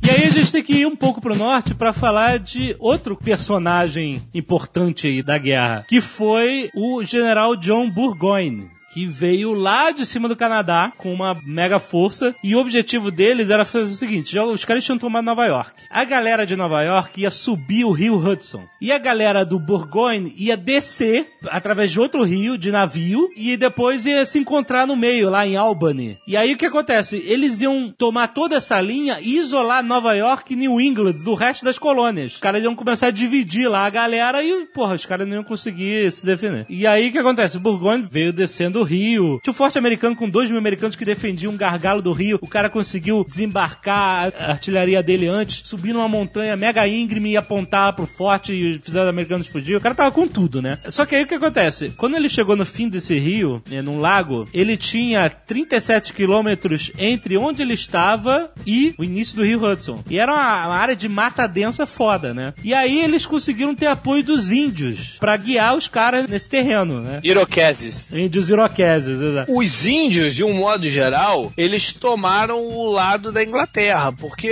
a Inglaterra respeitou o acordo que fizeram com É. eles lá depois da guerra, né, franco-indígena. E os índios tinham mais medo dos colonialistas, que eles sabiam que os caras, qualquer oportunidade tivesse, iam pra, vir pras terras dele, do que da Inglaterra, que tinha respeitado o negócio. Exatamente. Então, geralmente, os índios apoiavam realmente a Inglaterra. Não todos, mas. O cara passou um mês pra andar 37 quilômetros, sabe? O cara era, era muito sinistro. Ele se perdeu, né, na floresta. Se perdeu foda, exatamente. Foi uma merda. Mas aí teve essa jovem, a Jane McCrea, que foi assassinada. Ela era uma loyalista. É, rapidão. Ah. É loyalist ou lealista, né? Eu tô tô achando uma merda essa porra de loyalista. Lealista. Mas eu não falo mais nada, que senão eu sou criticado. Tá certo, tá certo. Era lealista. certo. Loyalista. Era lealista porque eram leais. Então ela era lealista, né? O noivo dela era oficial do Bourgogne. E aí o que acontece? Ela tava fugindo pra Quebec. Só que os índios batedores do Bourgogne capturaram a galera. Viu assim, ó, "Ei, tem uma galera aí. Pega, pega esses caras aí. Não sabiam quem era nem nada. E mataram essa garota, escalpelaram a garota.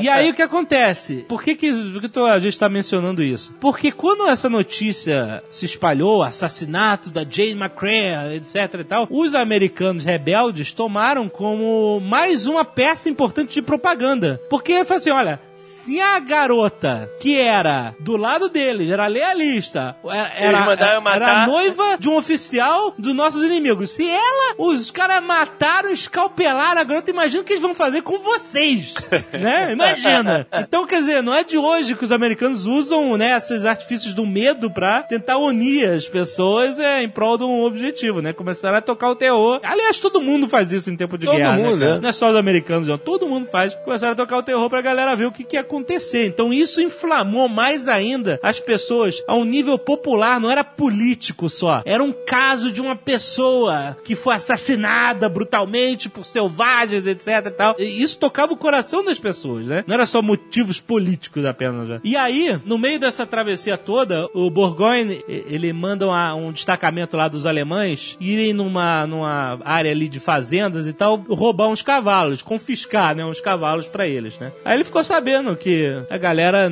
ali era, era favorável a eles e tal, e que não ia ter problema. Então mandou lá um destacamento de alemães pegar os cavalos. Quando os caras chegaram lá, viram os fazendeiros armados, e eles ficaram acenando, oi, tudo bem? Aí ele falou assim, pô, legal, os caras estão aqui, né, prontos pra... Estão defendendo. se é. defender. E quando os alemães chegaram, cara, mas foram fuzilados por todos, cara, todos os fazendeiros, todas as pessoas comuns, todo mundo tava armado e destruiu as forças dos alemães, cara. E isso ensinou duas coisas pro Burgoyne e pra todos os, os ingleses, né? Primeiro que a galera não tava tão simpática à causa deles quanto achavam, né? A história da Jane McCrea tava se espalhando, né? E, segundo, todo americano andava armado. Todo mundo. Isso é uma coisa que, que não existia na Europa. O cidadão comum não anda armado. Não só no ano, como era proibido, Alexandre. Exato. Assim como a cultura dos Estados Unidos é assim, a cultura da Europa era o inverso. Só quem podia andar armado eram os nobres. Os Estados Unidos é totalmente ao contrário, né? Mas os Estados Unidos, ao contrário, é por necessidade. Isso. Eles estavam numa terra onde qualquer pessoa podia pegar uma arma e se defender. Era uma terra sem lei. Você começa a entender, tipo assim, você não começa a, não tô dizendo a apoiar, mas você começa a entender por que, que os americanos até hoje têm eh, todo esse lance com as armas de fogo, né? Até hoje, até hoje, lógico. Até hoje, né? Isso tá intrínseco, né? Tá incutido na cultura deles, né? Como, como sociedade, né? Falam disso com orgulho, né, cara? Com orgulho, porque eles veem que eles conquistaram a liberdade deles a todo custo, né, cara? Até hoje, Alexandre, tem milícias dentro dos Estados Unidos que se organizam como milícia para defender um estado, defender uma região, um M16 e fazem treinamento na selva, na floresta, tudo, mesmo esquema. Aí é maluco, né? É. Já tá em outra categoria. tá É, maluco. é maluco, mas o que tem de maluco não tá no gibi Pois é, o problema, o problema hoje em dia são os malucos, né? Mas beleza. Porque Exatamente. naquela época se justificava. Hoje em dia não, cara. Não vai Não, hoje em dia não vai acontecer. Os russos não vão chegar de- É, de paraquedas. né? Mas você entende por que que isso tá na cabeça de todo mundo? É, Por a quê? raiz dessa maluquice tá aí, né? Começou assim, entendeu? O país dos caras começou assim. Então tá na cabeça de todos eles isso.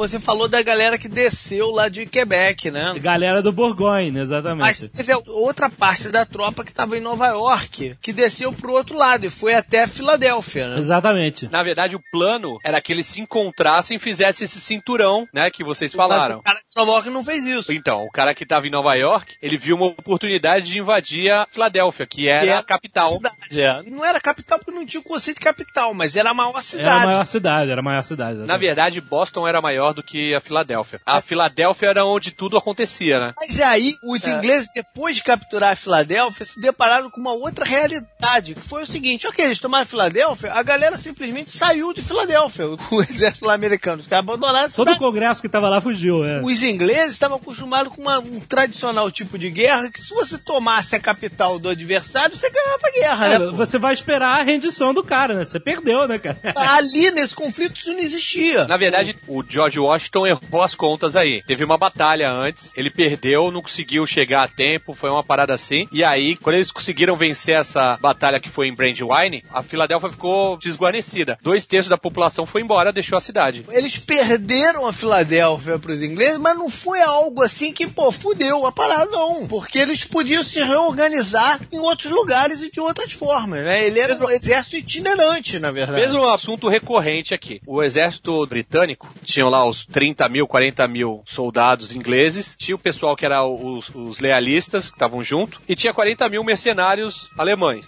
né? Além dos índios que estavam apoiando. Isso para uma guerra contra um país em formação que tá todo mundo junto, que tinham 250 mil pessoas, é o mesmo problema que a gente fala sempre no nazista. Não tem gente o bastante. Os ingleses, na verdade, hoje, se você for ver, a missão deles era muito difícil. É, A chance dele de ganhar essa porra era pequena mesmo. Por quê? Por isso você tá falando da, da falta de gente. Porque uma coisa é você ocupar, eles conseguiram ocupar. Ocuparam Nova York, ocuparam Filadélfia, ocuparam outros lugares. O problema é você conseguir proteger a linha de suprimentos que vai de um lado pro outro. É e, o- e- e a- a tua a- logística, né? Os ingleses não perceberam que a guerra já estava perdida pra eles. Quando eles foram lá, eles acharam que eles iam ter um apoio. Eles foram lá achando que eles iam dar porrada no George Washington e a população ia apoiar eles e tava resolvido. Quando isso não aconteceu, na verdade eles se ferraram, porque não tinha, É. mais, não tinha mais como resolver. Você ganha as batalhas, mas você não ganha a guerra. Você não consegue ganhar a guerra. Isso aconteceu com os Estados Unidos no Vietnã. Os Estados Unidos provou desse veneno. Ele ganhava, massacrava e tal, mas ele não conseguia ganhar, cara. nos Estados Unidos especificamente, o que complicavam eram as distâncias, cara. Os, os ingleses não estavam acostumados a lutar num território tão grande que via lá da Geórgia até essa parte do Canadá, né? E Você- selvagem, né? Mata fechada, o caralho. Né? Como é que você protegia tudo que você ocupava nessa Que- porra? Não tinha jeito, que né? eles não, eles não conheciam direito Eles dependiam dos índios como pra guiar eles, mas os americanos conheciam muito melhor do que eles. E isso refletiu justamente nessa ocupação da Filadélfia que durou um ano só. Que eles tiveram que voltar pra proteger, defender Nova York. Todas as guerras europeias, até depois disso, até nas guerras napoleônicas. Você vai, dois exércitos se encontram, aí tá marcado, beleza, vamos cair na porrada. O exército que perdeu, volta. Se não der pra voltar, se debandar, não sei o quê, o cara vai assim, realmente eu perdi, toma aí a minha espada, eu me rendo. E aí o que acontece com o cara chega num país onde ele vai numa fazenda e não começa a dar tiro nele, cara. Fazendeiro dando tiro, cara. É Qualquer tipo de pessoa dando tiro. Teve uma hora que virou guerrilha total, né? Total, cara, total. E eles falam que esse foi o grande mérito do George Washington de conseguir colocar essa cabeça das pessoas, né, cara? De nove batalhas ele ganhou três. Ele ganhou a guerra, entendeu? É. No fim das contas, né, cara? Ele ganhou a guerra porque ele conseguiu o apoio popular, que a única coisa que eles tinham, eles não tinham dinheiro, eles não tinham apoio de ninguém, cara. Eles não eram nenhuma nação, cara. Eles É. estavam lutando contra uma superpotência. O George III falava assim: caralho, como vocês estão apanhando de uma porra de um plantador de tabaco, seus filha da puta? Mas isso foi justamente o que salvou a pele deles, né, cara? É como você falou, que na Europa você tinha, por exemplo, um país onde você tinha um castelo, literalmente, tinha um rei, literalmente, e o cara poderia chegar lá, cercar o castelo, tirar o rei do poder, tomar o palácio do cara e acabou a guerra, né? Nos Estados Unidos a coisa era bem diferente, né? cara? Exatamente. Era outro tipo de guerra que eles não Outra realidade, exatamente. é. O Borgonha, esse que veio descendo do, do norte do Ele Canadá. foi até Saratoga, né? Ele, ele parou em Saratoga. É, teve no- a batalha de da- Saratoga e tal. Antes disso, eles ainda armavam emboscadas. Os americanos ficavam nas- no alto das árvores e eles miravam nos oficiais. Ó, o cara é o oficial. Olha o Mel! Gibson aí. Olha o Mel Gibson de novo aí. Exatamente. Essas emboscadas aconteceram pra caraca. Soldado fantasma, maluco. Acabou, cara, os caras não aguentaram. Foram todos mortos ou aprisionados. O Borgonha virou prisioneiro de guerra. Foi uma vergonha total. E todo aquele destacamento do O norte foi. Borgonha perdeu essa batalha de Saratoga que foi decisiva, né? Foi. Foi decisiva porque aí a França olhou essa porra e falou: Epa, esses caras têm uma chance real aqui de ganhar esse negócio. Que até então o nego não dava fé nenhuma. Até, né? até então eles só tinham mandado aquele é, Gerard Depardieu genérico.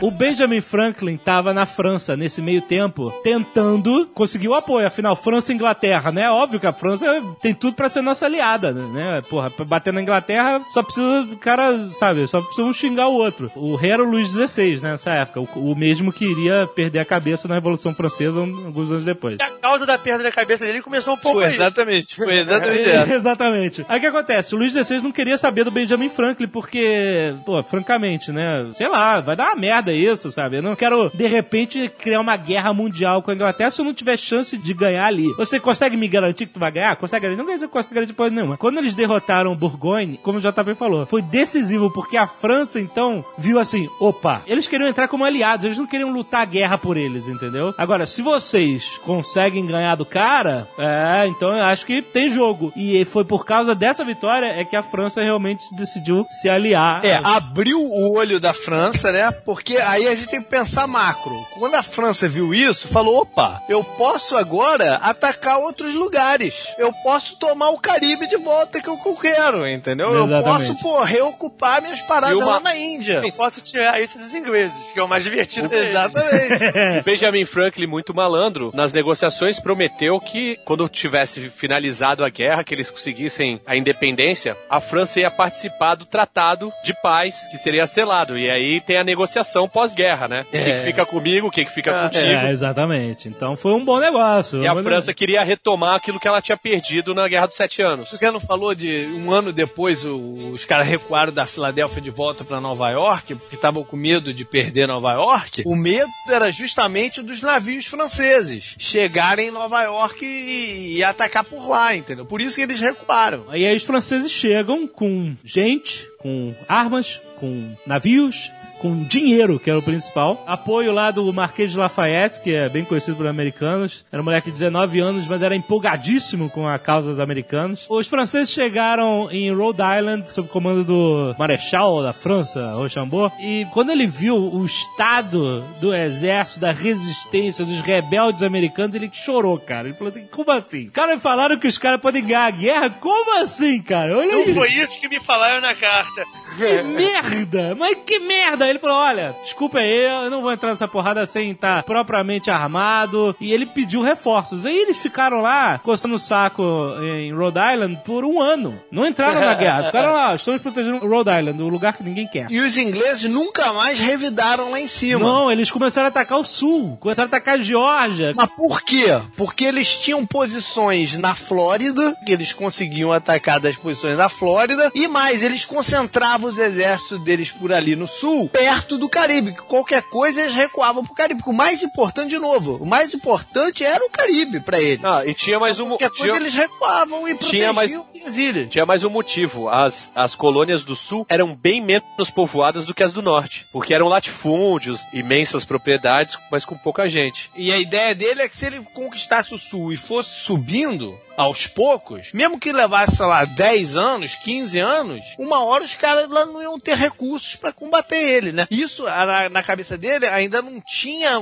tão forte a participação da França e da Espanha, mas foi essa a ideia. Exatamente. Aí temos que ir pra Yorktown. Yorktown foi o ponto decisivo. Os ingleses tomaram, o Rochambeau recebeu uma notícia em agosto de 1781 que tinha um patrício dele, Conde de Grasse, que estava passando ali perto da Virgínia com 29 navios de guerra, 3 mil soldados, artilharia e uma grana, muito dinheiro. Aí ele falou o seguinte, olha, a gente vai poder usar esse cara pra nos ajudar até o dia 15 de outubro. Depois ele vai, ele tem outros compromissos. É basicamente isso. O cara tava passando por ali e eles falaram assim, olha, se você quiser usar esse cara durante esse período de duas semanas, pode usar, senão ele tem mais o que fazer. Entendeu? Aí ele falou pro, chamou, chegou pro George Washington e falou assim, olha, é agora nunca, pai.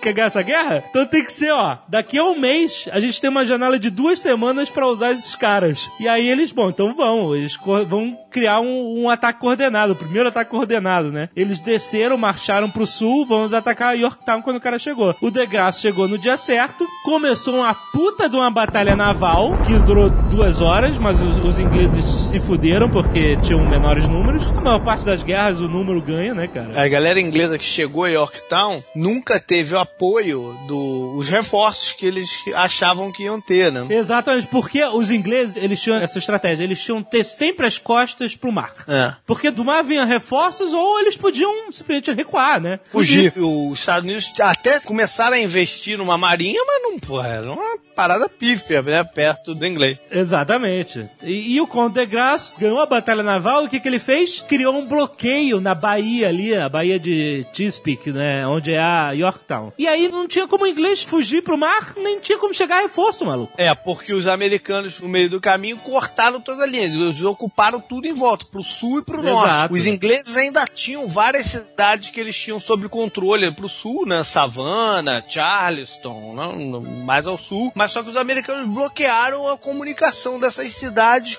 onde estava esse grosso do exército, que era em Yorktown. E aí eles fizeram um cerco, durou o quê? Duas semanas, ficaram fuzilando com artilharia a cidade sem parar, até que, porra, não deu, cara. Os ingleses soltaram a bandeirinha branca e acabou a guerra. Essa notícia foi pra Europa, né? Os ingleses tiveram que, olha, chega, chega essa porra. Porque, lembrando, o parlamento, ele não era todo favorável à guerra, né? E quando eles foram derrotados em Yorktown, isso derrubou muita gente lá no parlamento. Não, de vez eles pensaram, pô, nós vamos perder as paradas na Índia, vamos perder a parada no Caribe, vamos perder tudo. né? Perder tudo, exato, exato. Quando a posição subiu ao poder no parlamento, em maioria, eles votaram pra acabar com essa porra. Antes que fosse pior, né? O rei ainda queria. Não, não, a honra inglesa e o caralho. Eles, porra, fica quieto aí, senta aí no teu trono e fica quieto. Que a gente não vai mais gastar dinheiro nessa guerra perdida. Não vão. É, cara, os caras estão gastando muito, muito dinheiro naquilo. E não tava dando em nada, em nada, cara. Os caras não estavam conseguindo nada. E aí acabou. Foram a Paris, assinaram o Tratado de Paz e. E sabe o que é o mais legal? A França foi deixada de fora do, da partilha. Mas o problema é que eles gastaram tanto na parada lá pra fazer essa guerra, eles gastaram mais do que os ingleses até. Porque não- eles tiveram que reconstruir. O exército dele tava meio, pô.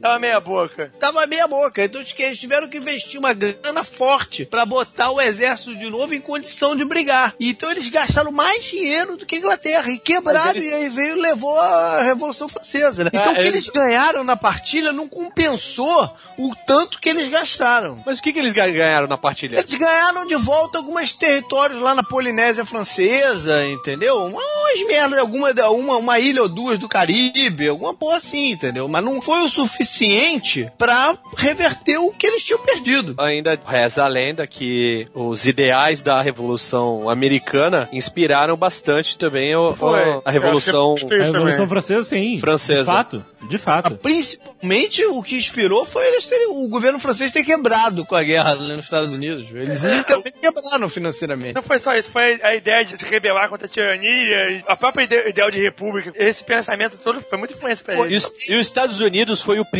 país do mundo a se tornar uma república presidencialista. As pessoas confundem. Tem muita gente que acha que os Estados Unidos foi a primeira democracia do mundo, mas não foi. Só pra lembrar as pessoas que a Grécia foi a primeira democracia, né? A gente teve isso. É, só que realmente esse tipo de regime de governo é, tá separado por milhares de anos, né, cara? É, o mundo mergulhou num- numa onda de monarquia, de absolutismo, de impérios, né? E os Estados Unidos reinaugurou esse formato de governo. Eu, eu vi um documentário muito interessante, pessoas falando que cada século tem um grande problema que ele tem que resolver. O nosso século aqui, a gente tá com a ciência, a tecnologia, tudo em prol de, de políticas sociais, etc. No século XVIII, o grande problema, a grande coisa que aconteceu foi essa reformulação, essa reforma nos governos. Isso se espalhou pelo mundo, né, cara? Como se fosse um vírus, né, cara? Sim, sim. É porque foi a consagração final da. Eu ia falar burguesia, mas não necessariamente burguesia, porque nos Estados Unidos não existia muito aquela burguesia tipicamente europeia. Mas quer dizer, a consagração do comércio, né, em detrimento da nobreza e de- do que tinha antes, né? Na verdade, nos Estados Unidos não tinha era nobreza, era tudo burguesia, É. né? Não, eu sei, porque a burguesia a gente tem essa ideia da coisa europeia, né? Mas é burguesia, de certa forma mesmo. Tanto que é, É. considerada uma revolução burguesa, né? É, Mas a gente tem que lembrar o seguinte: é, a- caiu o governo absolutista na França, caiu em uma porrada de outros lugares, mas o rei da Inglaterra continua a ser o rei da Inglaterra, com uma certas modificações, mas continua a ser